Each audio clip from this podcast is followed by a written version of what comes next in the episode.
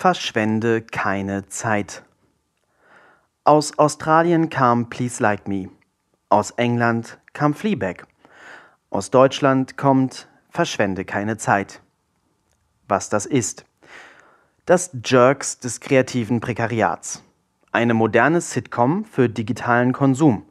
Aus der Lebenswelt und für die Sehgewohnheiten der Millennial-Generation. Eine serielle Autobiografie. Wer wir sind. Wir sind Nissan und Lars, beide 29, beide Schauspieler aus Hamburg. Seit fünf Jahren sind wir ein Paar und ein Filmemacher-Duo.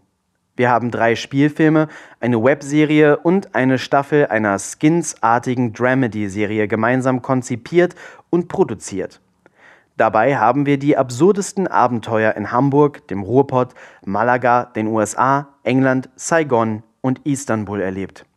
Stoff für zahlreiche Folgen der besten deutschen Webserie aller Zeiten.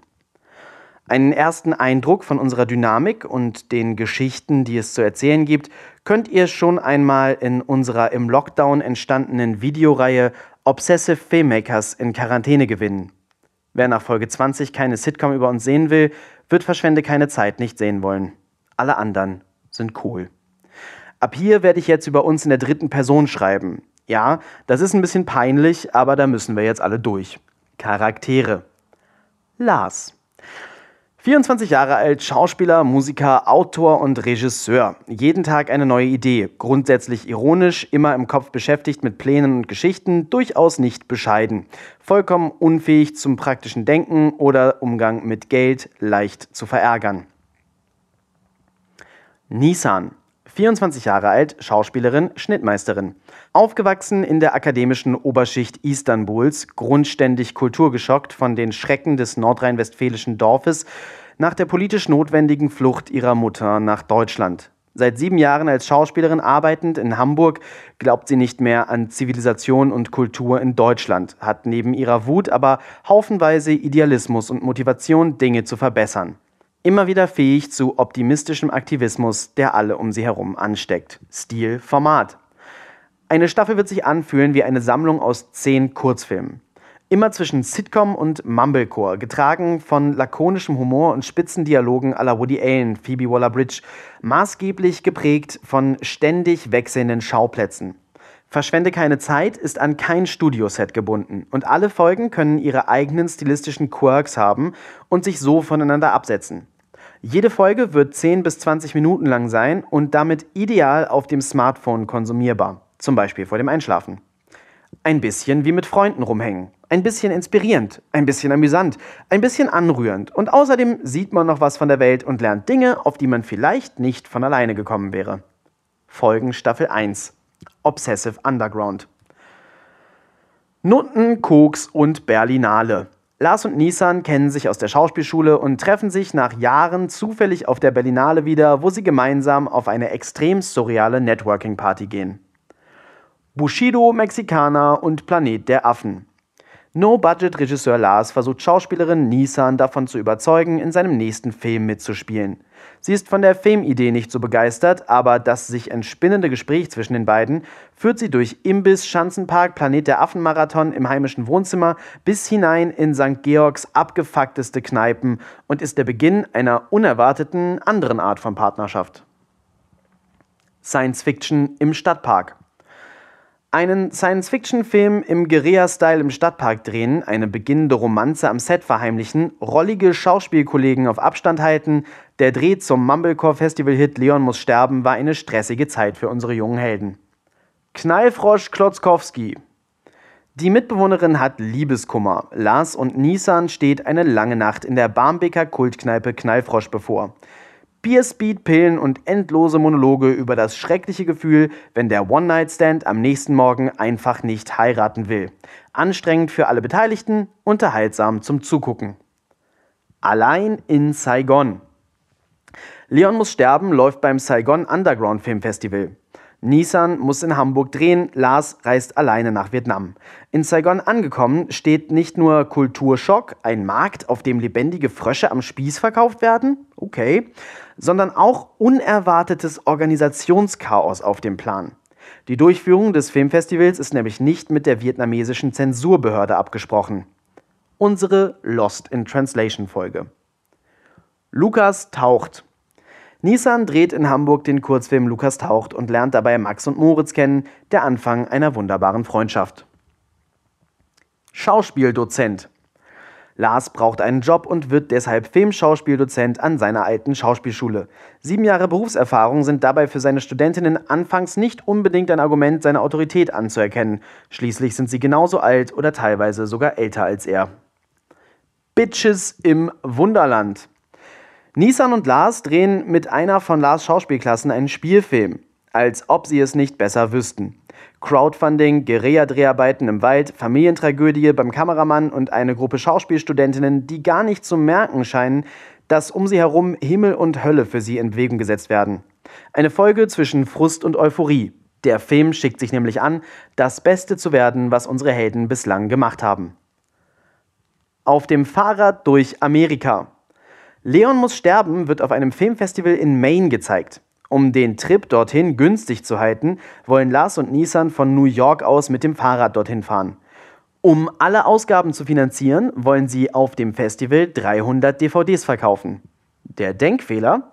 300 DVDs kann man nicht auf dem Fahrrad transportieren. Da ihnen das erst in den USA auffällt, steht ihnen ein chaotischer Roadtrip bevor. Darby das Derby Filmfestival ist das erste größere Filmfestival mit Presse- und Twitter-Hashtags, auf dem Leon muss sterben läuft. Lars und Nissan erleben nicht nur ihren ersten Mini-Hype, sondern auch zum ersten Mal eine britische Kleinstadt aus der Nähe. Erkenntnis der Woche: Little Britain war nicht übertrieben. Obsessive Underground. Zurück in Hamburg veranstalten Nissan und Lars gemeinsam mit Kameramann Christian das Obsessive Underground Filmfestival. Filmemacher aus aller Welt strömen in den Medienbunker, um ihre Filme zu zeigen. Ein Heiratsantrag wird angenommen und ein Umzug nach Spanien beschlossen. Dieses Finale hat einfach alles. Sämtliche Charaktere der Staffel, Überraschungen, Twists und einen Cliffhanger. Obsessive Underground.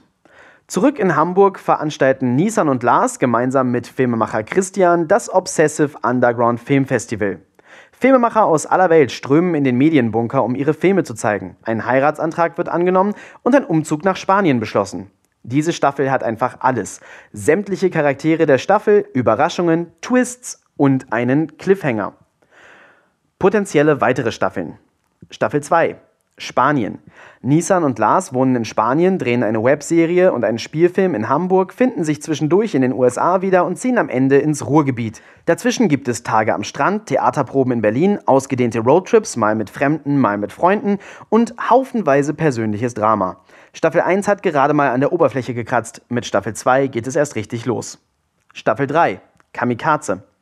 In dieser Staffel widmen sich Nissan und Lars ganz und gar dem Dreh ihrer Serie F60 Kamikaze. Finanzen und Kräfte werden bis aufs Äußerste erschöpft, um ohne jegliche Unterstützung ein absolutes Mammutprojekt auf die Beine zu stellen.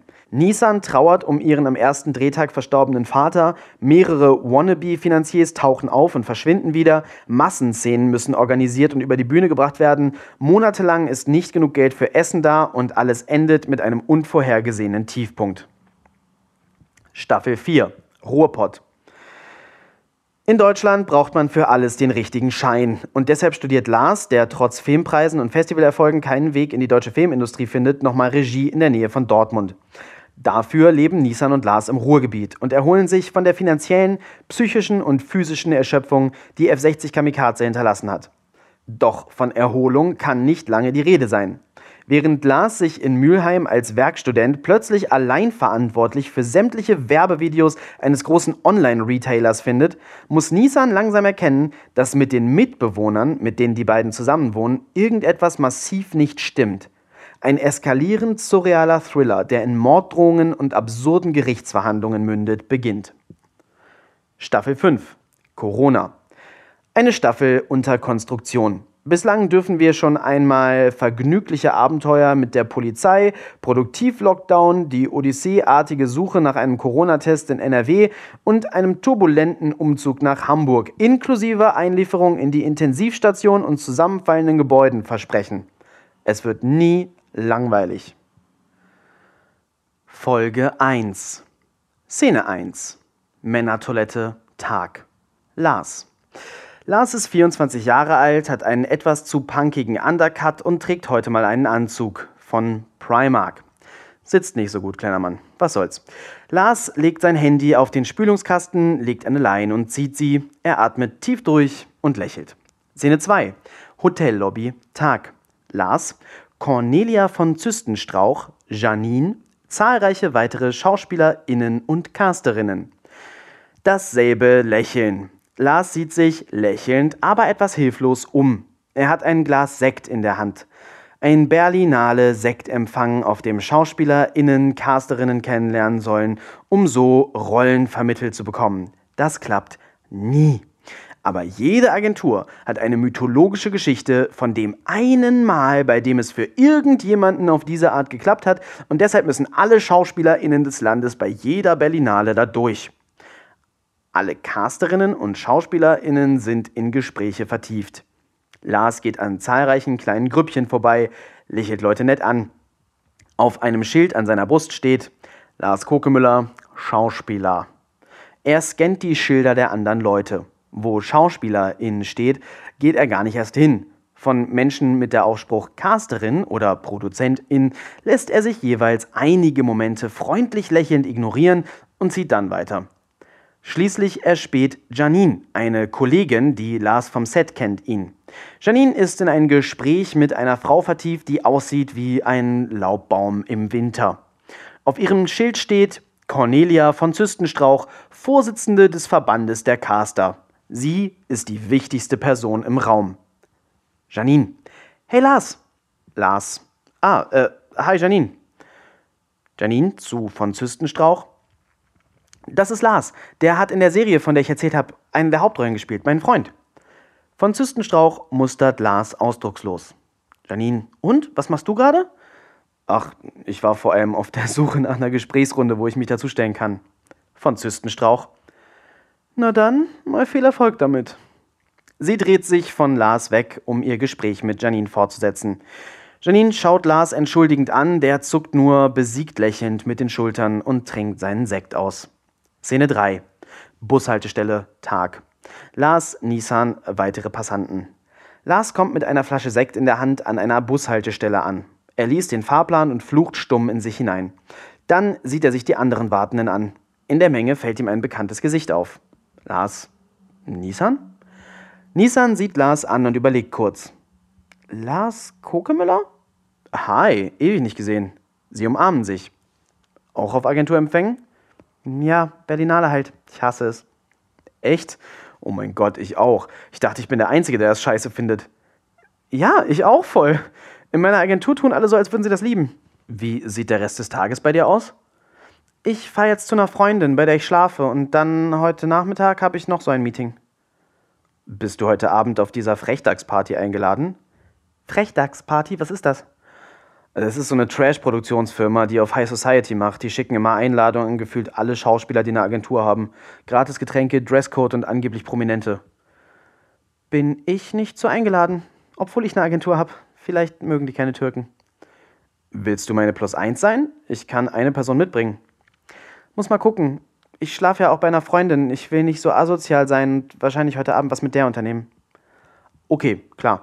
Äh, falls du deine Meinung änderst, schreibe ich dir einmal kurz meine Handynummer hier auf.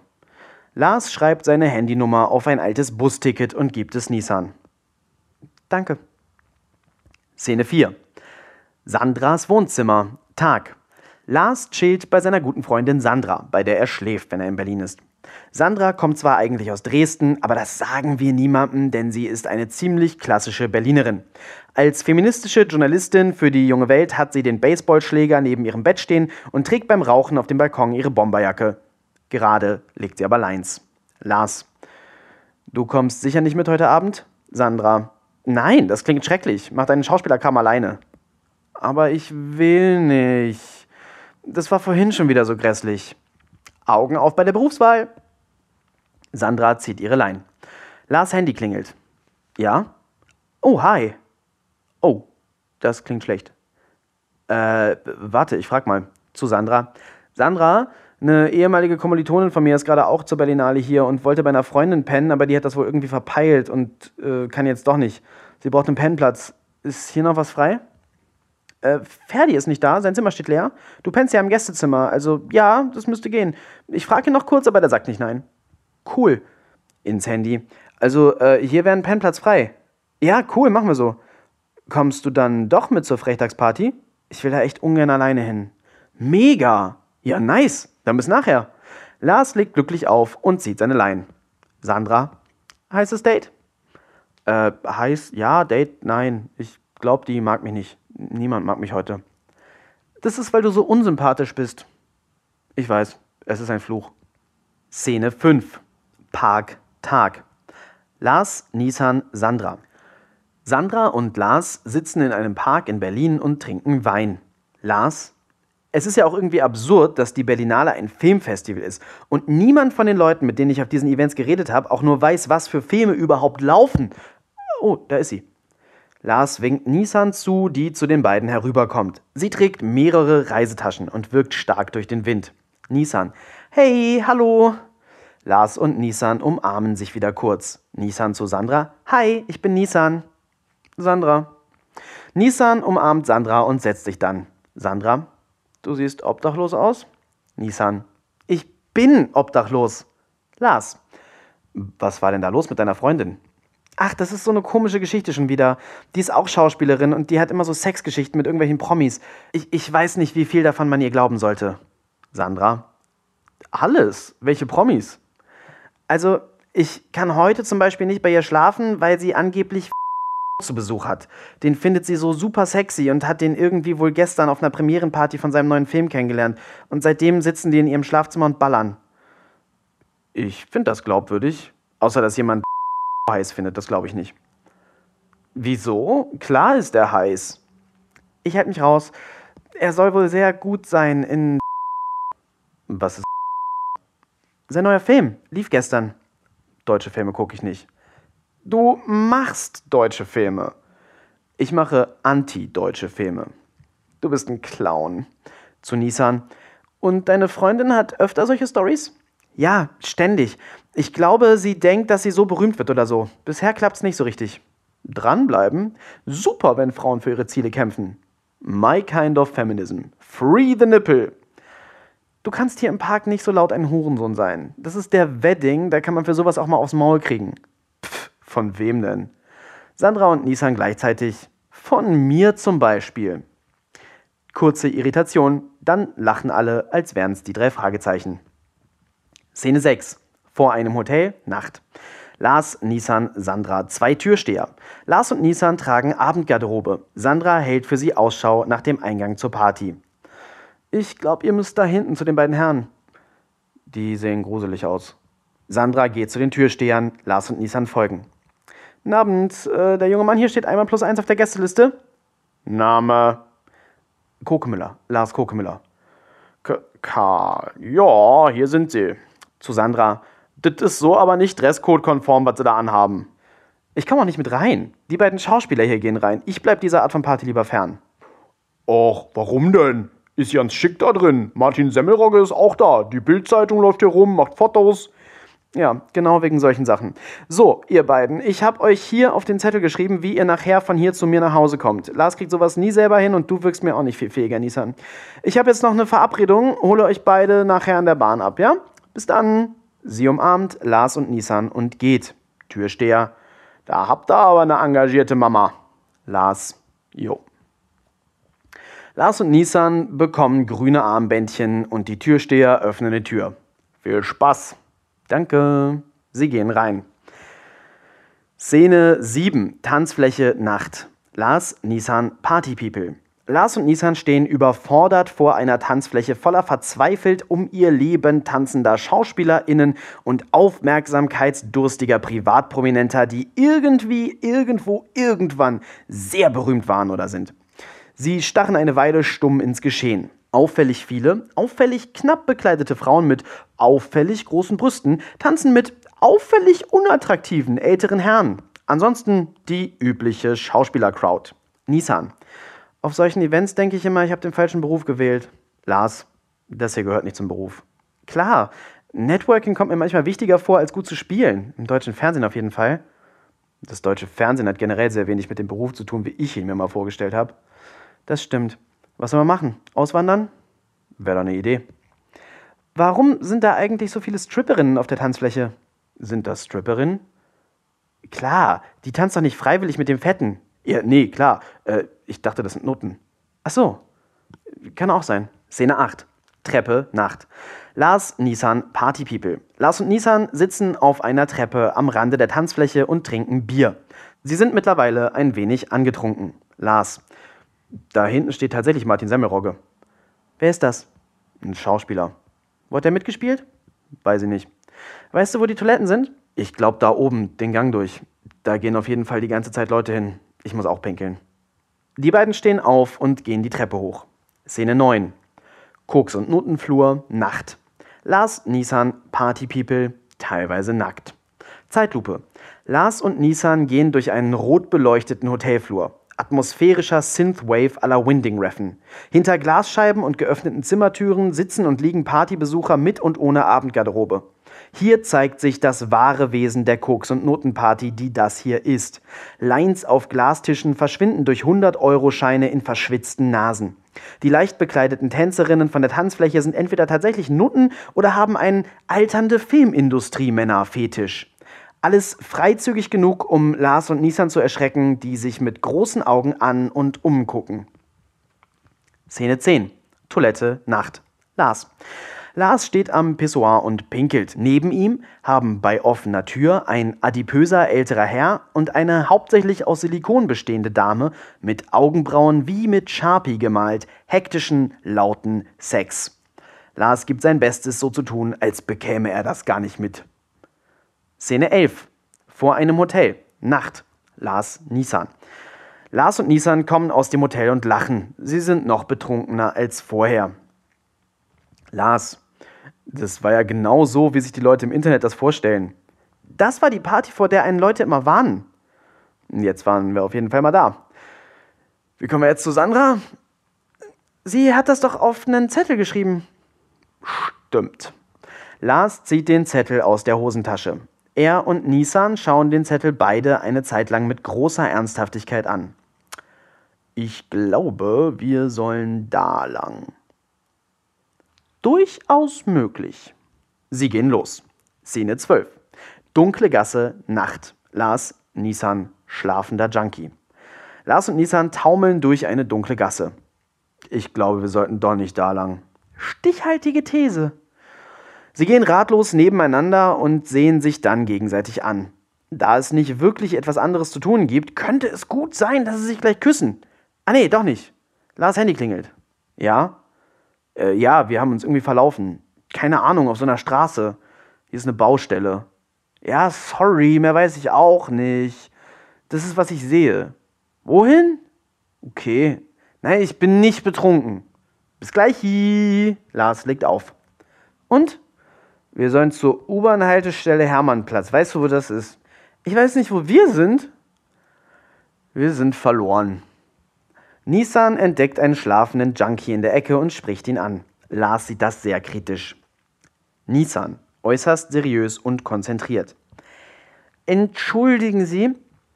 Guten Abend. Mein Name ist Nissan. Ich bin Schauspielerin aus Hamburg und für die Berlinale hier. Ich habe mir scheinbar mich ich habe mich scheinbar verlaufen. Können Sie mir weiterhelfen? Ich kenne mich nicht aus in Berlin. Ich muss zum Hermannplatz. Junkie.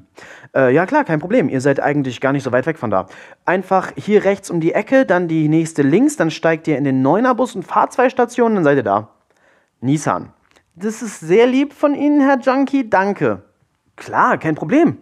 Passt auf euch auf. Lars ist massiv überrascht, hat aber keine Zeit, sich zu wundern. Er muss hinter Nissan her, die bereits losgelaufen ist. Szene 13. Bushaltestelle, Nacht. Lars, Nissan. Lars und Nissan warten auf den Bus. Lars, warum magst du mich nicht? Warum sollte ich dich nicht mögen? Keine Ahnung, wirkt so. So ein Quatsch. Du findest mich halt dumm, das mag ich nicht. Ich finde dich überhaupt nicht dumm. Doch, du findest mich dumm und du hast mich auch schon immer dumm gefunden. Ihr alle in der Schauspielschule. Ich fand dich voll toll. Das stimmt nicht. Ich fand dich toll, aber du fandest mich dumm. Nein. Ich fand dich toll und du warst immer gemein zu mir und hast immer über deinen Freund erzählt und dass der ein richtiger Mann ist und ich nicht. Das stimmt nicht. Und wenn das stimmt, warum sollte ich dich mit meinem Freund vergleichen, wenn ich dir nicht irgendwas sagen will? Um mich zu ärgern? Boah, Jungs sind so dumm. Warum hast du eigentlich abgebrochen? Weißt du das nicht mehr? Du warst einfach irgendwann weg. Ich hatte nicht mal deine ICQ-Nummer. Aber du warst dabei. Wobei? Der Tag, als alle so rassistisch zu mir waren. Du warst dabei und hast die in Schutz genommen. Ich weiß das gar nicht mehr. Ja, natürlich nicht. Alle wissen das nicht mehr. Nur ich. Ich habe deshalb meine Ausbildung abgebrochen. Was war denn? Ach, von Carmen kamen doch immer so Sprüche. Immer so unterschwellige Bitchigkeiten. Irgendwann war das halt einfach einmal zu viel. Ich habe gespielt und ich war halt 17 und schüchtern vielleicht. Und dann sagt sie, dass ich ja aus der Türkei komme und deshalb keine starke Frau sein kann. Was auch immer das heißt, weil es bei uns keine Emanzipation gibt. Ich meine, hallo? Meine alleinerziehende Mutter ist mit mir nach Deutschland geflüchtet, weil sie ein Buch übersetzt hat, das der Regierung nicht gepasst hat. Das ist feministischer und aufgeklärter als der ganze Haufen da zusammen. Und vor allem so eine verbitterte Möchtegern-Schauspielerin, die nie irgendwo gespielt hat, nach dem Studium direkt Dozentin geworden ist und von ihrem reicheren, viel älteren Mann lebt. Was für eine Feministin! Ich bin dann ausgerastet und alle waren auf Carmens Seite und ich war die Böse. Das weiß ich gar nicht mehr. Ist ja voll schlimm. Meine Mutter ist sogar in die Schule gekommen, um mit Carmen zu schimpfen. Und was habe ich gemacht? Du hast gesagt, ich soll mich nicht aufregen. Ich wäre ja so intolerant. Die kommt halt vom Dorf und weiß es nicht besser. Nie im Leben habe ich das gesagt. Doch. So ein Quatsch. Ich habe da doch gerade selber in einem Dorf gewohnt und hatte diesen ganzen Stress mit den Dorfnazis. Was auch immer. Du hast das gesagt. Da kommt der Bus. Szene 14. Hermannplatz, Nacht. Lars, Nissan, Sandra. Lars und Nissan steigen torkelnd aus dem Bus. Sandra. Da seid ihr ja endlich. Wisst ihr, wie lange ich schon auf euch warte? Berlin ist ein Labyrinth. Nein, ihr seid einfach nur beide super unfähig. Nissan kotzt Sandra auf die Schuhe. Sorry. Du hast echt Glück, dass du so sympathisch bist. Szene 15. Zimmer, Nacht. Nissan, Sandra.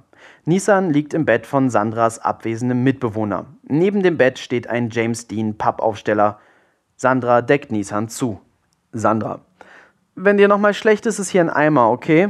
Aber wäre besser, wenn dir nicht nochmal schlecht ist. Mir ist nicht schlecht. Super, danke. Geht's dir soweit gut? Ja. Du bist voll lieb, danke. Gute Nacht. Gute Nacht. Ich liebe dich. Ja, genau. Schlaf schön. Sandra verlässt den Raum. Nissan starrt den James Dean Pappaufsteller eine Weile an. Dann steht sie heimlich auf, schnappt sich James Dean und legt sich mit ihm kuschelnd wieder ins Bett. Szene 16. Zimmer, Tag, Nissan. Nissan wacht am nächsten Morgen auf. Sie wundert sich sehr über den James Dean Pappaufsteller neben sich und stellt ihn schnell zurück an seinen Platz. Szene 17. Flur, Tag, Nissan. Nissan hat alle ihre Reisetaschen und schleicht sich aus der Wohnung. Szene 18. Flixbus Tag. Nissan andere Fahrgäste. Nissan sitzt im Flixbus und starrt melancholisch oder wahrscheinlich einfach verkatert aus dem Fenster. Szene 17. Zimmer Tag. Lars Sandra. Matchcut. Lars steht in der Tür von Nissans verlassenem Zimmer und starrt melancholisch oder wahrscheinlich einfach verkatert auf ihr leeres Bett. Sandra stellt sich neben ihn. Ich glaube, du musst mit deiner Freundin Schluss machen, hm? Ich glaube, ich muss mit meiner Freundin Schluss machen. Endlich. Szene 18. Flixbus, Tag. Nissan. Nissans Handy vibriert. Sie schaut nach. Eine Nachricht von Lars. Lars, Nachricht. Ich habe eine Idee für einen Film. Fände cool, wenn du mitspielen würdest. Wollen wir uns die Tage in Hamburg treffen und ich erzähle dir davon? Nissan grinst.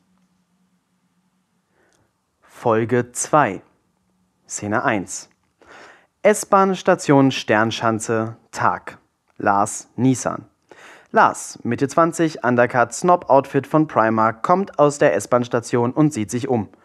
Nissan sitzt bereits auf einem Stein bei der Ampel und winkt ihm zu. Die beiden umarmen sich zur Begrüßung. Nissan. Hi. Lars. Hi. Äh, schön, dass das geklappt hat. Klar, ich habe mich voll gefreut, dass du mir geschrieben hast. Bin gespannt auf den Pitch. Wo ist denn der Laden? Ich habe voll Hunger. Der ist gleich da drüben. Die beiden überqueren die Straße. Szene 2. Sternfalafel, Tag. Lars, Nissan, weitere Gäste. Die beiden haben jeweils einen grandiosen Falafelteller vor sich stehen. Lars erzählt. Also, die Idee ist, dass wir im Wald drehen. Im Süden von Hamburg. Holmseppensen heißt das, da wohne ich gerade. Man kann da halt im Grunde in Ruhe drehen. Ich will sowas Young Adult-mäßiges machen. Also, da beschäftige ich mich quasi seit Jahren mit, wie man komplett no budget was drehen kann, was funktioniert wie ein Blockbuster. Ich glaube, diesmal habe ich eine Idee, für die das passt. Es ist quasi eine postapokalyptische Geschichte. Die reichen Leute haben die Erde vor Jahren verlassen. Es sind nur noch die Nachfahren der Ärmsten da. Alles ist voll mit diesen uralten Monstern aus dem Weltraum, die großen Alten, Götter, die zurückgekommen sind, weshalb die Reichen abgehauen sind. Die gehören dann eben zur Lebensrealität der wenigen Menschen, die es gibt. Und es ist eine ziemlich brutale Gesellschaft. Da gibt es diese Siedlung, aber die müssen wir eigentlich nie zeigen. Vor der Siedlung irgendwie gibt es einen Wachturm. Da muss immer nur eine Person leben. Der Wächter. Und Ausschau halten nach diesen Monstern und warnen, wenn er ins kommt. Wächter werden gut versorgt und müssen nicht hungern und haben einen gewissen Einfluss. Und deshalb wollen sehr viele Leute Wächter werden. Weil nicht jeder das werden kann, gibt es ein Wettrennen durch den Wald von der sicheren Siedlung bis zum Wachturm. Wer als erstes ankommt, bekommt den Posten. Im Wald gibt es halt Räuber, Monster und die anderen, die am Rennen teilnehmen. Und die muss man alle besiegen. Du würdest die Heldin spielen. Deine Mutter ist die Anführerin der Menschen in der Siedlung und du bist dein ganzes Leben lang für dieses Rennen trainiert worden. Du bist völlig überzeugt von dem Regime, das diese Siedlung beherrscht, als du startest. Aber im Wald stellst du fest, dass da Rebellen leben und die irgendwas wissen, was die Menschen in der Siedlung nicht wissen dann gibt es halt eine Romanze mit einem Rebellen und du erfährst, dass das Regime die Leute alle anlügt. Und am Ende stellst du dich gegen deine eigene Mutter auf die Seite der Revolution. Ich glaube, das kann echt geil werden. Nissan hat aufgegessen. Lars noch nicht einmal angefangen. Nissan schaut Lars ein wenig irritiert an. Lars widmet sich jetzt endlich seinem Falafelteller. Und, was meinst du? Es ist quasi Hunger Games. Habe ich nicht gelesen. Du hast Hunger Games nicht gelesen? Bist du dazu intellektuell für? Nö, keine Ahnung. Liegt bei mir zu Hause rum. Meine Mutter liebt das. Bin ich noch nicht so gekommen. In der Schauspielschule wart ihr auch immer alle zu schlau für Harry Potter. Das stimmt nicht. Ich habe Harry Potter gerade erst wieder als Hörbuch durchgehört. Ich habe das in der zweiten Klasse angefangen zu lesen, als das hier noch niemand kannte. Der Typ in der Buchhandlung meinte damals, es ginge in dem Buch um einen Detektiv, der Kriminalfälle durch Schach löst. Warum dachte der das? Wegen dem Cover. Die deutschen Cover sind so hässlich. Ich mag die. Harry hat die falsche Haarfarbe. Außerdem habe ich im Bühnenstudio immer Dr. Sommer mit dir gelesen. Das weißt du noch? Natürlich. Also, ich finde die Idee nicht scheiße oder so. Vielleicht verstehe ich die nur noch nicht richtig. Klingt jetzt erstmal wie Hunger Games ohne Geld. Was macht das besonders? Ich glaube, ich muss Hunger Games mal lesen. Du hast ja schon gesagt, irgendwie Young Adult und Blockbuster. Da gibt's schon so viel von. Was hier dran ist so richtig deins? Was willst du mit dem Film sagen? Weiß ich nicht. Ich denke eher zuerst, was für einen Film kann ich machen und wofür gibt es ein Publikum? Und die Aussagen kommen dann von alleine, weil ich ja das Drehbuch schreibe. Und du überragend intellektuell bist und nichts Dummes oder Leeres schreiben kannst. Ja, genau, ich bin ein Genie. Du bist auf jeden Fall arrogant. Und da gibt es ein Publikum für? Du hast Hunger Games nicht mal gelesen. Magst du das Genre, was du da schreiben willst? Ich liebe Popkultur. Was ist das Dümmste, was du in der letzten Woche geguckt hast? Ich habe mir das Spotify-Hörbuch von der Bushido-Autobiografie angehört. Ich habe gerade erst den Film gesehen, der ist so witzig. Ja, warum spielt der sich selber? Er kann nicht reden. Nissan imitiert Bushido. Im Tourbus ist die Zeit ganz besonders. Alles verschwimmt. Ich bin von einer deutschen alleinerziehenden Mutter großgezogen worden, aber mache auf Kanake. Das Buch ist noch besser. Die lassen im Film ja alles aus, imitiert Bushido. Manche sagen, dass ich täglich zu Noten gehe, sei erbärmlich. Aber finde mal eine Frau, die sich freiwillig in den Mund ficken lässt. Hä? Was kennt der denn für Frauen? Lars verschluckt sich ein bisschen an seinem Essen, versucht aber, sich nichts anmerken zu lassen. Ja, richtig merkwürdig. Szene 3. Vor dem Laden Tag. Nissan, Lars. Nissan und Lars kommen aus dem Laden heraus und schlendern Richtung S-Bahn. Das war lustig. Fand ich auch. Beim Film bist du also eher nicht dabei? Ich verstehe halt die Idee noch nicht. Schreib's doch erstmal und schick mir das Drehbuch. Okay. Wo musst du lang? Richtung Hauptbahnhof. Fährst du weit in das Kaff? Geht. Ich bin so eine Stunde unterwegs. Und Anna geht's gut? Weiß nicht, bestimmt. Sie weigert sich auszuziehen. Aber ich gehe der so gut es geht aus dem Weg. Ihr seid nicht mehr zusammen? Nee. Wusstest du nicht? Nee. Naja. Ich habe mir vorhin eine DVD-Box mit allen originalen Planet der Affen-Filmen aus der Bücherhalle geholt. Die gucke ich, glaube ich, den Rest des Tages und setze mich dann mal ans Drehbuch. Die sind cool. Die habe ich früher mit meinem Vater geguckt, aber ewig nicht gesehen. Willst du mitgucken?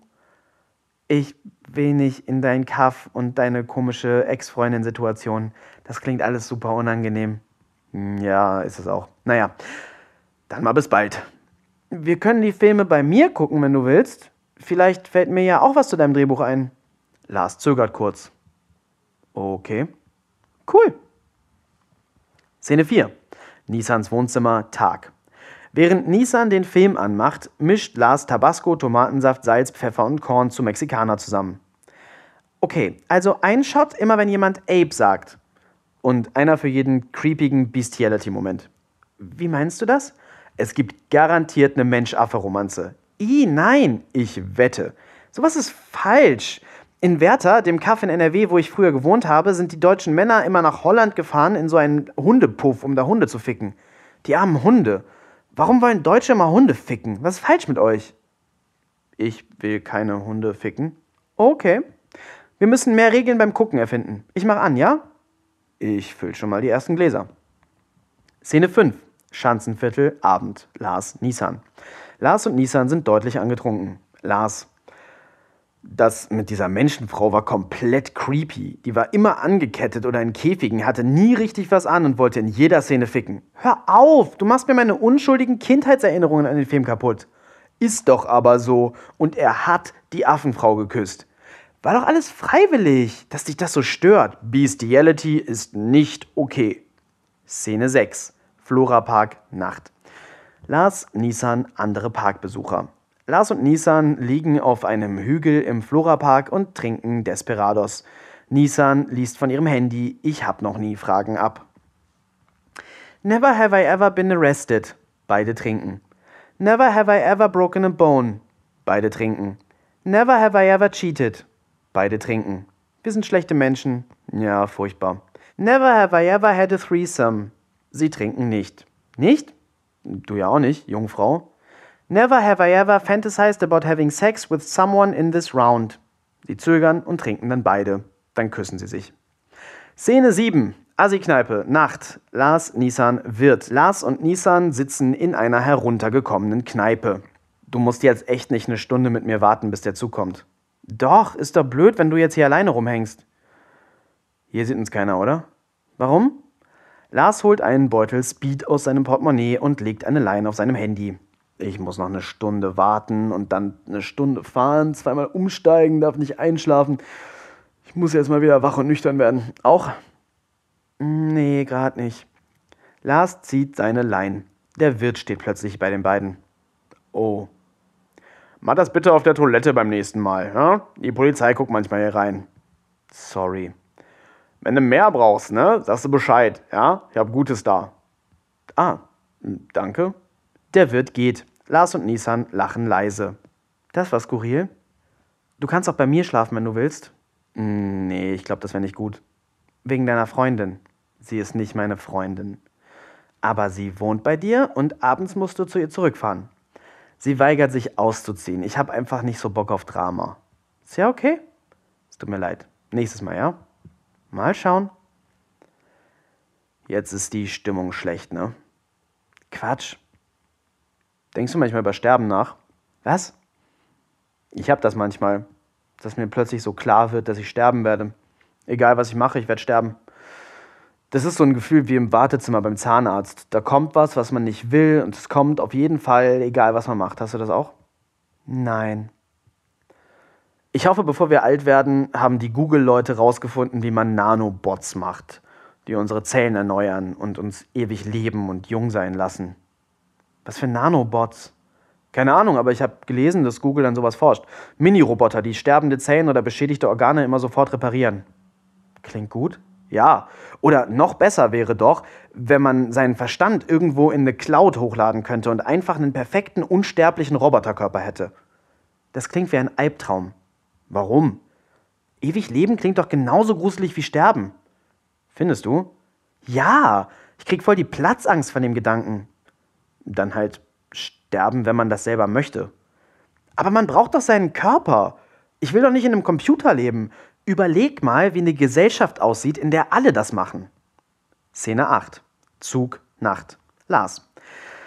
Lars sitzt im nächtlichen Zug nach Hause und schreibt konzentriert in sein Notizbuch. Szene 9.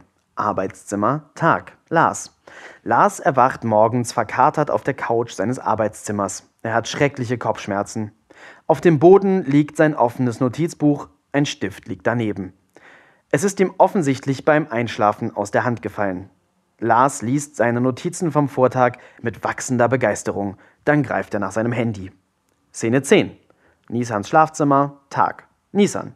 Nisan erwacht in ihrem Bett, weil ihr Handy ein Geräusch macht. Eine Nachricht von Lars. Sie liest. In der Nachricht steht, Lars, Nachricht, folgende Filmidee. Ein Typ ist todkrank. Er ist Mitte 20 und wenig sterben. Zum Glück hat er eine Technologie entwickelt, mit der er seinen Verstand in einen Computer hochladen und ewig leben kann. Leider wird diese Technologie den Untergang der Menschheit herbeiführen. Also wird eine Auftragskillerin durch die Zeit zurückgeschickt, um ihn zu töten. Die beiden verlieben sich und Chaos beginnt. Lo-Fi, Sci-Fi, Rom-Com. Wenn du die Killerin spielst, fange ich sofort an, das Drehbuch zu schreiben. Nissan grinst. Szene 11. Arbeitszimmer, Tag. Lars sitzt im Schneidersitz vor seinem Handy und starrt es erwartungsvoll an. Endlich ertönt das ersehnte Nachrichtengeräusch. Nissan, Nachricht. Okay. Lars grinst.